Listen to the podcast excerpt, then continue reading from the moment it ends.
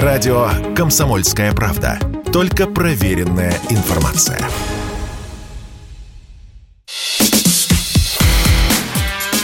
Диалоги на Радио КП. Беседуем с теми, кому есть что сказать. Здравствуйте, дорогие друзья. Приветствуем вас в эфире радио «Комсомольская правда». У нас в студии Александр Коц, военкор комсомолки. Саша, здравствуй. Привет. Рад, что ты э, вернулся к нам в здравии. Вот, очень приятно тебя видеть. Спасибо. А, я Валентин Алфимов и м, большой гость. Э, я бы сказал, гость высокого полета. Наверное, так можно выразиться. Петр Каштанов, старший летчик авиационного звена, звучит сухо, но история этого человека э, вовсе не сухая. Именно поэтому у него на груди прямо сейчас я наблюдаю э, звезду Героя России, которую э, ему вручили вот-вот, прямо вот совсем недавно, Да, недавно. за его подвиг в ходе специальной военной операции. Честно говоря, по телеку звезда Героя смотрится, ну, какой-то маленькой невзрачной, черт возьми, а я вижу сейчас, что за ней стоит подвиг. Вот об этом подвиге и не только мы сегодня будем говорить. Петр, здравствуй. Добрый день. Давай начнем с э, самого простого, с самых азов. Ты старший лейтенант, Да, судя по погонам. так и есть. Сколько тебе лет? 31.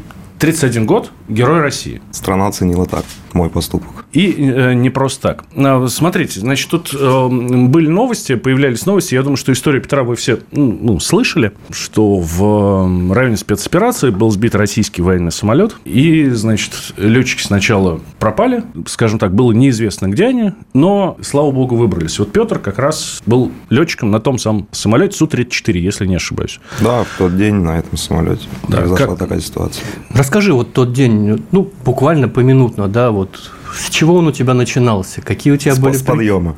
Так, во сколько? Часов, наверное, в 6 утра я встал. Ну, это, был, это была какая-то тревога, ты вскочил, побежал, Нет, потому что сирена... и- было плановое мое дежурство. Встал, Обыч- обычный умылся. день. Обычный день. а Встал, умылся, позавтракал и пошли получать задачу. Что за задача была? Она чем-то отличалась от других предыдущих задач или все как обычно, штатно все? Да нет, задача была обычная. Вылет на боевую задачу по уничтожению вражеской техники. Ну, то есть, э, как мы это себе понимаем, да, вот те координаты, э, должен прилететь, отбомбиться, развернуться, приехать, э, прилететь обратно на базу, ну и, соответственно, идти ночевать обратно домой. Ну, домой нет. А вообще, да, такая задача ставится, и так, так мы их выполняем, собственно. Взлетели, отработали, вернулись.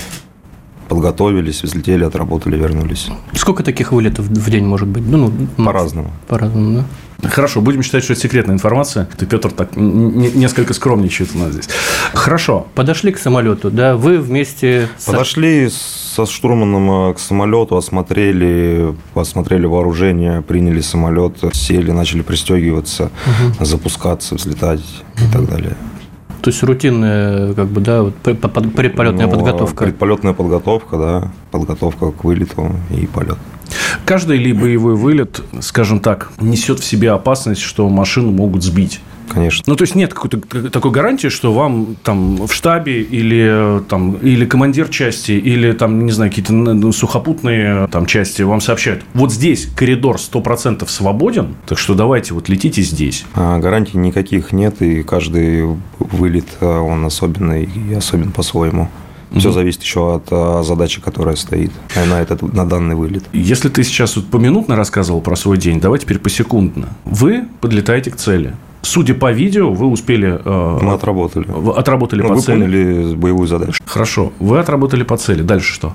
Отработали по цели, выполняем отход от цели уже, собственно, в сторону своих войск.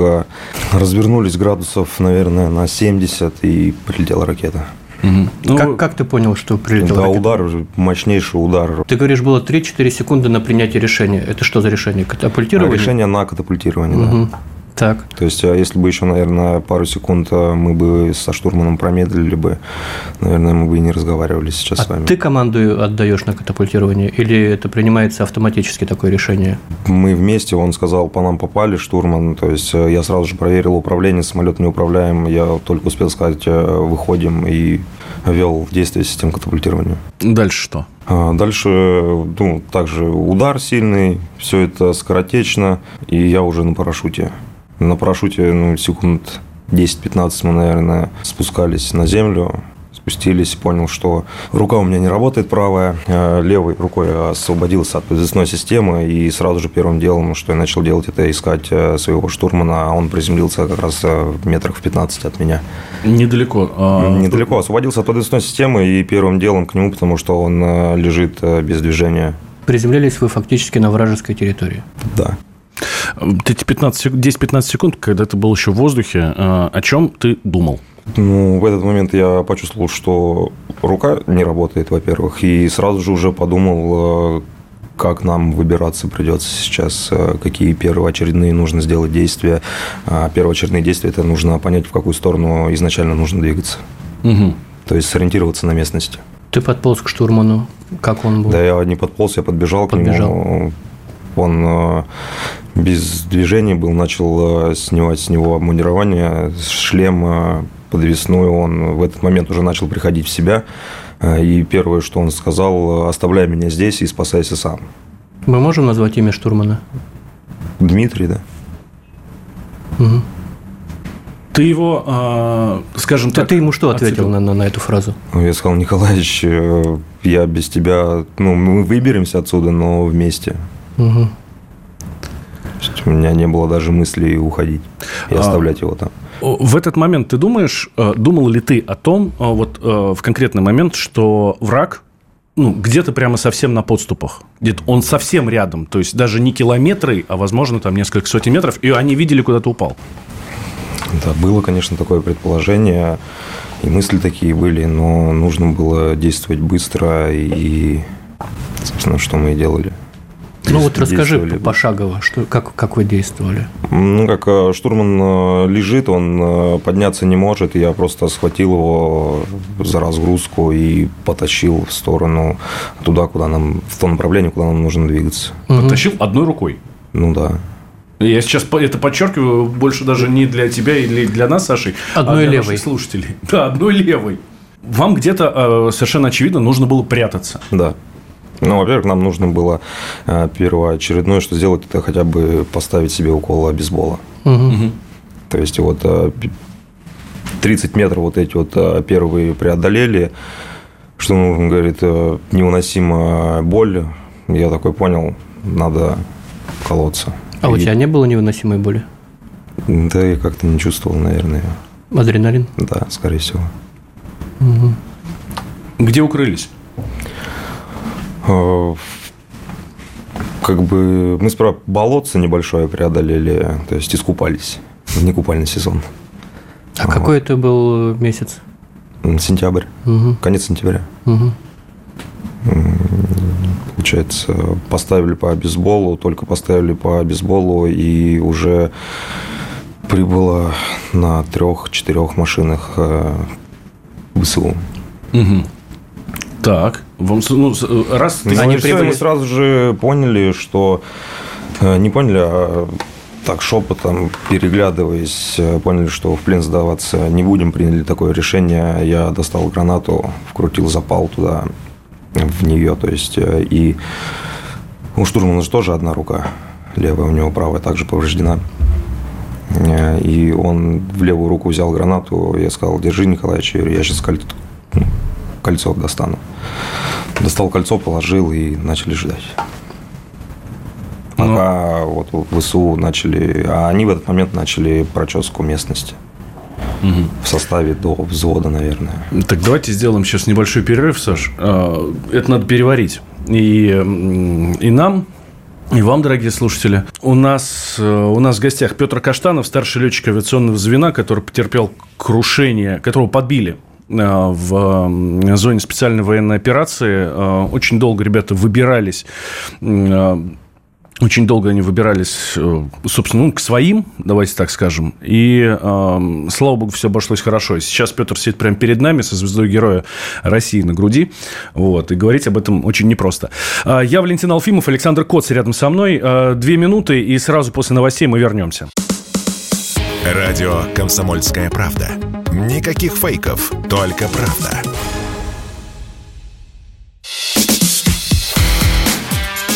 Диалоги на Радио КП.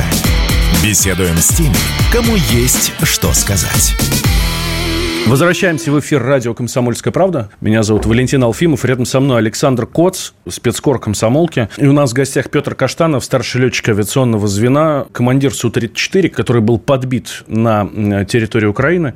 И бойцам нашим, слава богу, повезло Э, они смогли вернуться, ты все хорошо, и вот у Петра э, звезда героя э, на груди. Вот в предыдущей части мы остановились на том, что вы приготовились подорвать себя одной гранатой. Да. У каждого по одной рабочей руке, у одного в руке граната, ты дернул кольцо. Почему вы решили, что не будете сдаваться в плен? Вот как это решение давалось? Оно было быстро принято, но решение было тяжелое. В чем мотивация этого решения? Вы знали прецеденты э, о том, как летчики попадали в плен и что там с ними делали? Или, или это что-то внутреннее? Аж и внутреннее, в плен сдаться, ну, я бы себе не позволил, наверное, такого. Как было сказано? Сдаться в плен, это сдаться. Сдаваться нельзя в этой жизни вообще. Как было сказано в одном фильме, русские не сдаются. Да. Вы принимаете решение, что если вас обнаружат, вы подорвете себя. Если нас обнаружат, у нас врагом. Э, есть э, время пожить 3 секунды, угу. пока горит запал. Но вас не обнаружили? Нет, нас не обнаружили. Расскажи, вы видели, как они вас ищут? Что они делали? В 7, в 7 метрах прошел над нас. Ну, буквально в 70 метрах э, визуально мы его наблюдали. Он прошел в одну сторону, потом прошел обратно, и начался, начались артиллерийские удары. Ну, э, мы пытаемся понять, это как раз по э, приехавшим ВСУшникам отрабатывали российские войска или я по полаг... своим же Я полагаю, что да мое предположение, что это работала наша артиллерия а, по ним, но это нас, нам спасло жизнь, потому что это отпугнуло их, и они поехали ну, поехали, пошли, то есть э, не могу тут с уверенностью сказать, но они отошли от нашего места. Они пытались как-то, я не знаю, простреливать местность, где... А, да, все эти пять часов, пока мы лежали, э, ждали темноты, потому что также приняли решение, что если сейчас все будет нормально, то пойдем, но пойдем только ночью. Угу. Мы пока ждали темноту, это примерно 5 часов. Мы лежали все это время ну, рядом с нами, вдалеке слышно были разряды, то есть э, земля сыпется, осколки сыпятся на нас. Мы лежим, ждем, что будет дальше. А вы еще мокрые после болота? Да, мы на это не обращали внимания. То есть не, не трясло от холода? Нет. Нет. Опять же адреналин. Конечно. А, наступает темнота. Вокруг вас, ну, как-то все более-менее успокаивается, правильно? Или да. нет, не успокаивается, вы просто принимаете решение, что идете дальше? Э, чуть-чуть успокаивается. Угу. Стало поспокойнее, и уже темнота, ну, сумерки. И мы в сумерках начали движение. Где-то около 7 вечера. Как двигался штурман? Тяжело. Ну, то есть он на ногах был? Или... Да, на ногах. При этом э, ты уже понимал, что у него что-то, какая-то серьезная травма, да? Ну, он сказал, у меня позвоночник, я там встать не могу. Изначально он мне сказал. Когда... Угу. Я ему сказал, Николаевич, нам надо идти. Пускай будет тяжело, я говорю, ну, нам надо идти. Даже с такой травмой. Готов был взять его на плечи? Конечно. Куда пошли? В сторону нашей границы. Ты сориентировался на местности, сколько было ну, до границы? изначально, пока мы лежали, сориентировался и по солнцу, куда нам нужно двигаться, в каком направлении. А, также у нас были средства навигации. Сколько двигаться. надо было пройти, вот когда ты сориентировался на местности, ты понял, сколько километров до границы? Да, изначально стояла задача э, в голове у нас, что За максимально короткое время нам нужно пройти первые 10 километров. Это нужно сделать э, максимально в кратчайшие сроки. Угу. Пройти первые 10 километров. И, кстати, когда мы это сделали, чуть-чуть вот прям подуспокоились сами и пошли дальше уже более спокойно. Угу. Ну, я же правильно понимаю, ну, это не два мужика, которые идут по дороге, разговаривают, Конечно, вот это вот, все там между деревнями. Нет, нет, нет, мы шли полями, старались, потому что поля были не убраны, там, с кукурузой, подсолнухом, заходили в эти поля и шли по ним. Угу. Населенные пункты были какие-то рядом? Вы обращались туда или нет? Эм, населенные пункты это мы от, отходили от населенного угу. пункта, скажем так, он был рядом, где мы лежали. Мы от него удалились, и на всем протяжении, пока мы не вышли к своим, а, другой населенный пункт, да, скажем так, а, нам не встречалось ничего. Как вообще шло движение? Вы периодически там, я не знаю, садились отдыхать? Да, останавливались, потому что травма позвоночника у штурмана давала о себе знать. Он говорит, Петрух, надо отдохнуть. Я такой, все понял, Николаевич, ну отдыхаем две минуты, идем дальше. Он такой, все понял. Отдыхали две, там пять минут и двигались дальше. Ну, через какие промежутки времени? Там 40 минут идем, 2 минуты отдыхаем или как? Да нет, минут, минут 10 идем, 7 а. идем, 15 минут идем, отдыхаем. Угу. Сколько прошли? Около 30 километров.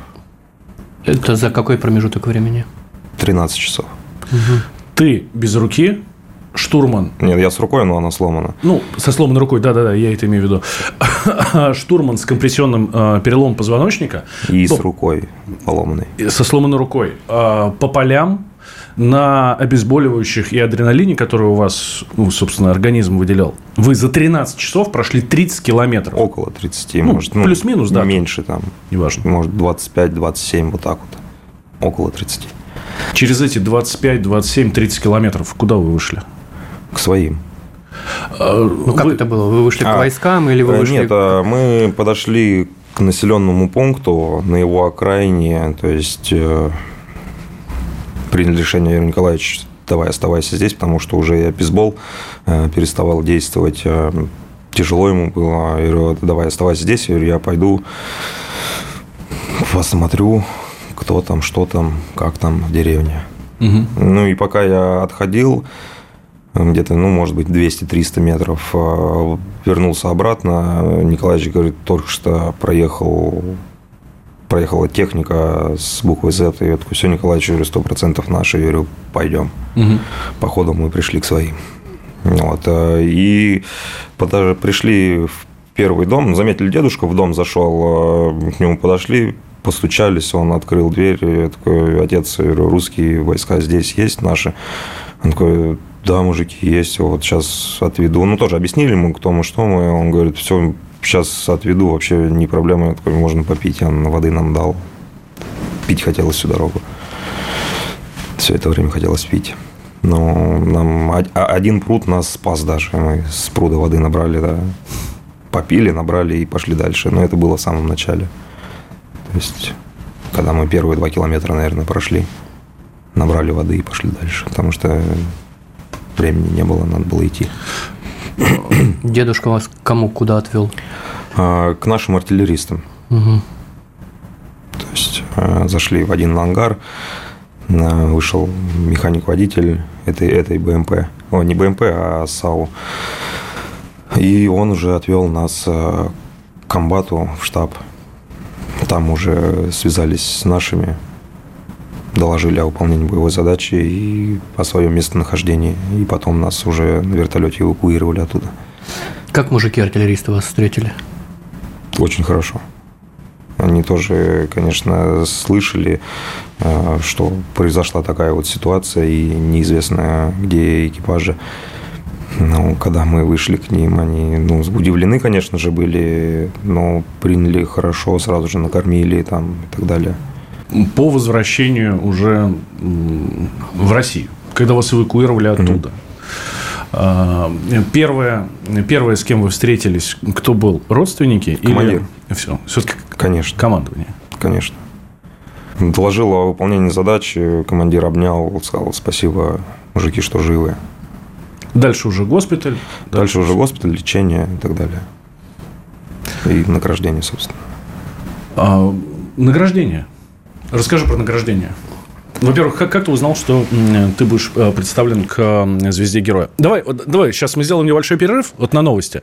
Сразу после об этом поговорим. Так, я напомню, дорогие друзья, что э, у нас у студии я, Валентин Алфимов, э, рядом со мной Александр Коц, военкор комсомолки, и Петр Каштанов, старший летчик авиационного звена, историю которого мы сегодня вам рассказываем. Герой России, э, который после того, как был сбит на самолете Су-34, как некоторые считают, самый лучший самолет, вот, вот, а после того, как был сбит на самолете Су-34, вместе с своим штурманом 30 километров прошли по территории врага, вышли к своим, вот, и, слава богу, сейчас сидит прямо напротив нас, вместе с этой гигантской, просто огромнейшей звездой. А, никуда не переключайтесь, после новостей мы вернемся. Если тебя спросят, что слушаешь, ответь уверенно. Радио «Комсомольская правда». Ведь Радио КП – это самые оперативные и проверенные новости.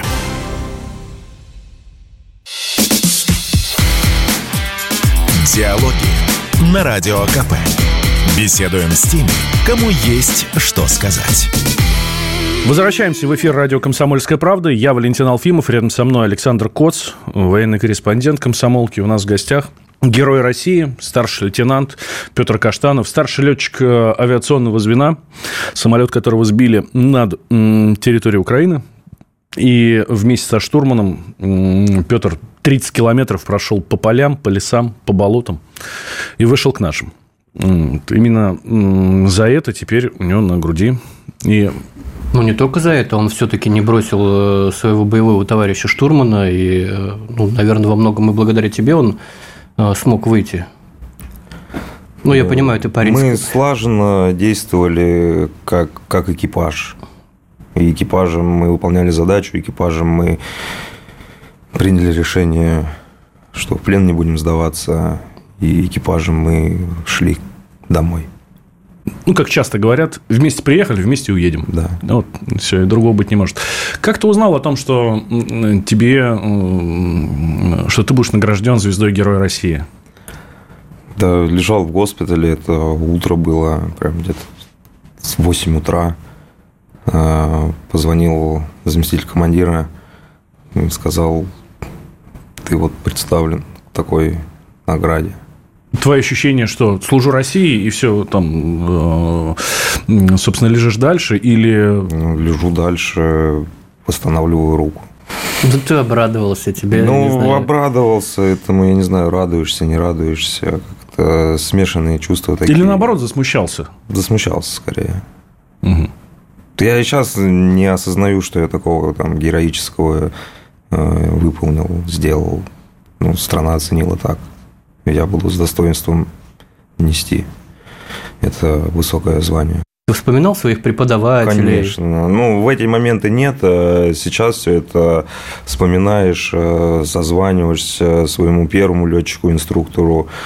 А он звонит, э, тоже поздравляет. Э, ну, я благодарен всем инструктор, инструкторам, которые в учебных полках обучают, ставят мальчишек э, молодых э, на крыло. Это многого стоит. Это у них очень большая и тяжелая ответственная работа, чтобы подготовить э, летчика. Это благодаря все инструкторам. Давай перенесемся на несколько лет назад. Ты помнишь свой самый первый самостоятельный вылет? Учебный? Конечно. Я бы даже Конечно, еще помню. чуть-чуть отмотал бы назад. Ты помнишь э, тот, тот, тот день, когда ты принял решение, что ты станешь летчиком, что ты хочешь стать летчиком? Это детская мечта была? Или... Ну, мама мне рассказывала, что однажды у меня кто-то там... Я в поселке вырос. У нас аэродром был рядом раньше. Угу. И ну, в детстве я видел, да, самолеты летают, с вертолета с парашютом люди прыгают. Мне все это прям как-то нравилось. И мама рассказывала историю, что у меня кто-то спросил, а кем ты будешь? А я в 4 года сказал, я буду летчиком. Ну, я, я этого не помню, правда. Но такое а чем увлекался было. в детстве? Да, как э, все мальчишки, футбол, баскетбол, волейбол, то есть э, на соревнования тоже ездил э, от школы. Ну, то есть там кружка авиамоделирования не было? Нет, там, не было. ДОСАВ с прыжками Нет, тоже не не было. было. Но потом я уже осознанно, когда это после девятого класса, тут уже... э, Ты пришло- вер- вернулся к этой мечте, да? Ну, пришлось уже думать, э, чем заниматься дальше, потому что в 11 класс не особо хотелось идти, потому что ну, школа уже 9, 9 классов, думаю, сейчас, может быть, э, в какой-нибудь техникум пойду. Э, И начал искать, э, плюс мне еще подсказал один мой товарищ, что есть э, такая школа-интернат с первоначальной летной подготовкой. Мне прям захотелось, и я поехал туда поступать. Ну, в 11 класс. Это 10-11 что- это класс. Что за интернат? Что там, э, ну, сколько идет обучение там? Э, дв- Два года, 10-11 класс, Мгм. просто там еще у нас идет уклон на... Школьная программа плюс уклон авиационный. да? Да. Но это школа-интернат, то есть у нас также рота, взвода, мы живем в казарме, учимся там на выходные, может быть, ездим домой, может быть, нет. Мгм. Если ты попал в наряд, ты идешь в наряд, ты не едешь домой. Мгм. То есть все как э, в армии, только это 10-11 класс. Как, После- э, после- как, э, как, э, кадетские корпуса же у нас есть суворовские училища, вот это то же самое. И после э, этого интерната ты уже, соответственно, поступал в летное училище. Поступал, да, пять раз. Пять раз. Э, Почему не получилось с первого раза? Ну, Экзамен по разным причинам. Или по здоровью не прошел? Не, по здоровью проходил с экзаменом. Были проблемки. А, Пять раз, э, ну, соответственно, значит, ты пр- пропустил несколько лет. Да. Но все равно, почему на- на- настолько у- упорный был, настырный? Это, ну, если за что-то взялся, наверное, нужно доводить это до конца. Мне прям этого хотелось. Ну, это мечта. Если это мечта детства, ее нужно осуществлять. За это время, наверное, служил срочную, да? Да. Инструктором по вождению танка. А, то есть ты еще и танкист? Летчик-танкист, прекрасно. Ну, замечательная комбо. А, Соответственно, поступаешь в летное училище. А, Мы по ну, по нашей истории, по рассказам от знакомых, а, знаем, что, скажем так, на заре нашей прекрасной родины, России, да, там в 90-х, собственно, когда ты рос, родился, рос, вот, а, ну, мягко говоря, в армии было ну, тяжело.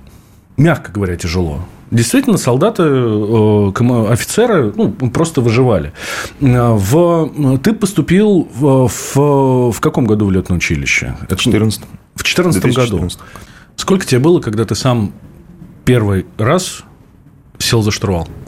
25. Твои ощущения? Это восхи- 25-летний восхищение. а, мужик, который с детства, ну, последние 20 лет грезил мечтой сесть за штурвал самолета, и вот ты садишься. Восхищение. Вот. Восхищение, восхищение от полета. Это не передать, а, потому что человеку, в принципе, не свойственно, да, скажем так, э, летать. а- А когда у тебя это получается, и романтика полета. Ну, правда говорят, что вот первый раз, если ты взлетел, все это прочувствовал, это На уже как, жизнь. как наркотик На уже всю жизнь. не слезешь. Конечно. Первый самостоятельный вылет. Вот этот день. Ты просыпаешься утром, понимаешь, что сегодня На сегодня мне нужно показать качество э, проверяющему, чтобы он меня допустил в самостоятельный полет. Мгм. То есть человека, который примет это решение, допустит, он же берет огромную ответственность на себя в этот момент. Ну, я не мог подвести их. И, во-первых, себя. Я бы себе этого не простил никогда. Не подвел? Получается, нет. А там как-то оценку ставят или что? Как, вот, как, просто как, оценили, как оценили этот полет? На допуск? Ну, указали ошибки, пожурили, сказали, вот так не делай больше никогда. Ну, там в какие-то моменты. Хулиганил? Нет. Ну, раз допустили, значит, удовлетворил я своего проверяющего. Скажи, у тебя вот в профессии да, военного летчика есть или, может быть, там в детстве были какие-то ориентиры, ну, условно говоря, там Моресьев, да, или, Конечно. или сейчас там э, Роман Филиппов, э, да, который попал в такую же ситуацию, но, к сожалению, у него все закончилось. Ситуация у него была хуже, конечно. Нам повезло. Я Вот, сейчас говорю повезло о летчике Романе Филиппове, больше. который был э, сбит в небе над Сирией и подорвал себя гранатой вместе с несколькими боевиками. Да, тоже выпускник Борисоглебского училища. Какие у тебя были ориентиры и вот на кого ты равняешься? Да, вот э, Моресьев, конечно, это всем же известная история человека, который э, полз, полз, потому что ноги были перебиты у него, э, полз также к своим. Конечно, человека мечта у него э, была летать, и он добился то, что человек летал и без ног. Самый, э, наверное, э, самый заштампованный вопрос от журналиста, который может быть, дальше что? Сейчас ты э, проходишь восстановление. Да, лечение, восстановление. Дальше что? Дальше Штаб? восстановиться и за штурвал самолета. Самого лучшего, с 34-го. Ну, то есть не страшно, что после того, как тебя сбили, Нет, тебе не страшно. не летать хочется. Дай совет э, всем э, парням, которые нас сейчас слушают, или родителям, у которых есть мальчики, то они сейчас думают, чем им заниматься в жизни. Дай совет, что сделать, чтобы попасть в... чтобы стать летчиком. Я, например, тоже в детстве мечтал, вот, но там, по разным причинам не пошел в летное училище. Дать Испугался, совет. наверное. Да, быть верным себе, во-первых. э, Какие качества надо вот в себе больше э, пестовать, воспитывать в себе, растить, чтобы стать военным летчиком? Это терпение, это упорство, что это? Упорство однозначно, терпение, всему свое время, да, как говорится. Ну и работать над собой каждый день в лучшую сторону. И главное еще в авиации быть- всегда быть честным. Честным перед собой, честным с товарищами, с командирами. Петр Каштанов у нас был в гостях, старший лейтенант Герой России или старший летчик авиационного звена. Беседовали с ним Валентин Алфимов и Александр Коц. Всем вам удачи, здоровья и, как говорят, э, ну, в том числе и наше руководство, все цели спецоперации будут достигнуты. Диалоги на Радио КП. Беседуем с теми, кому есть что сказать.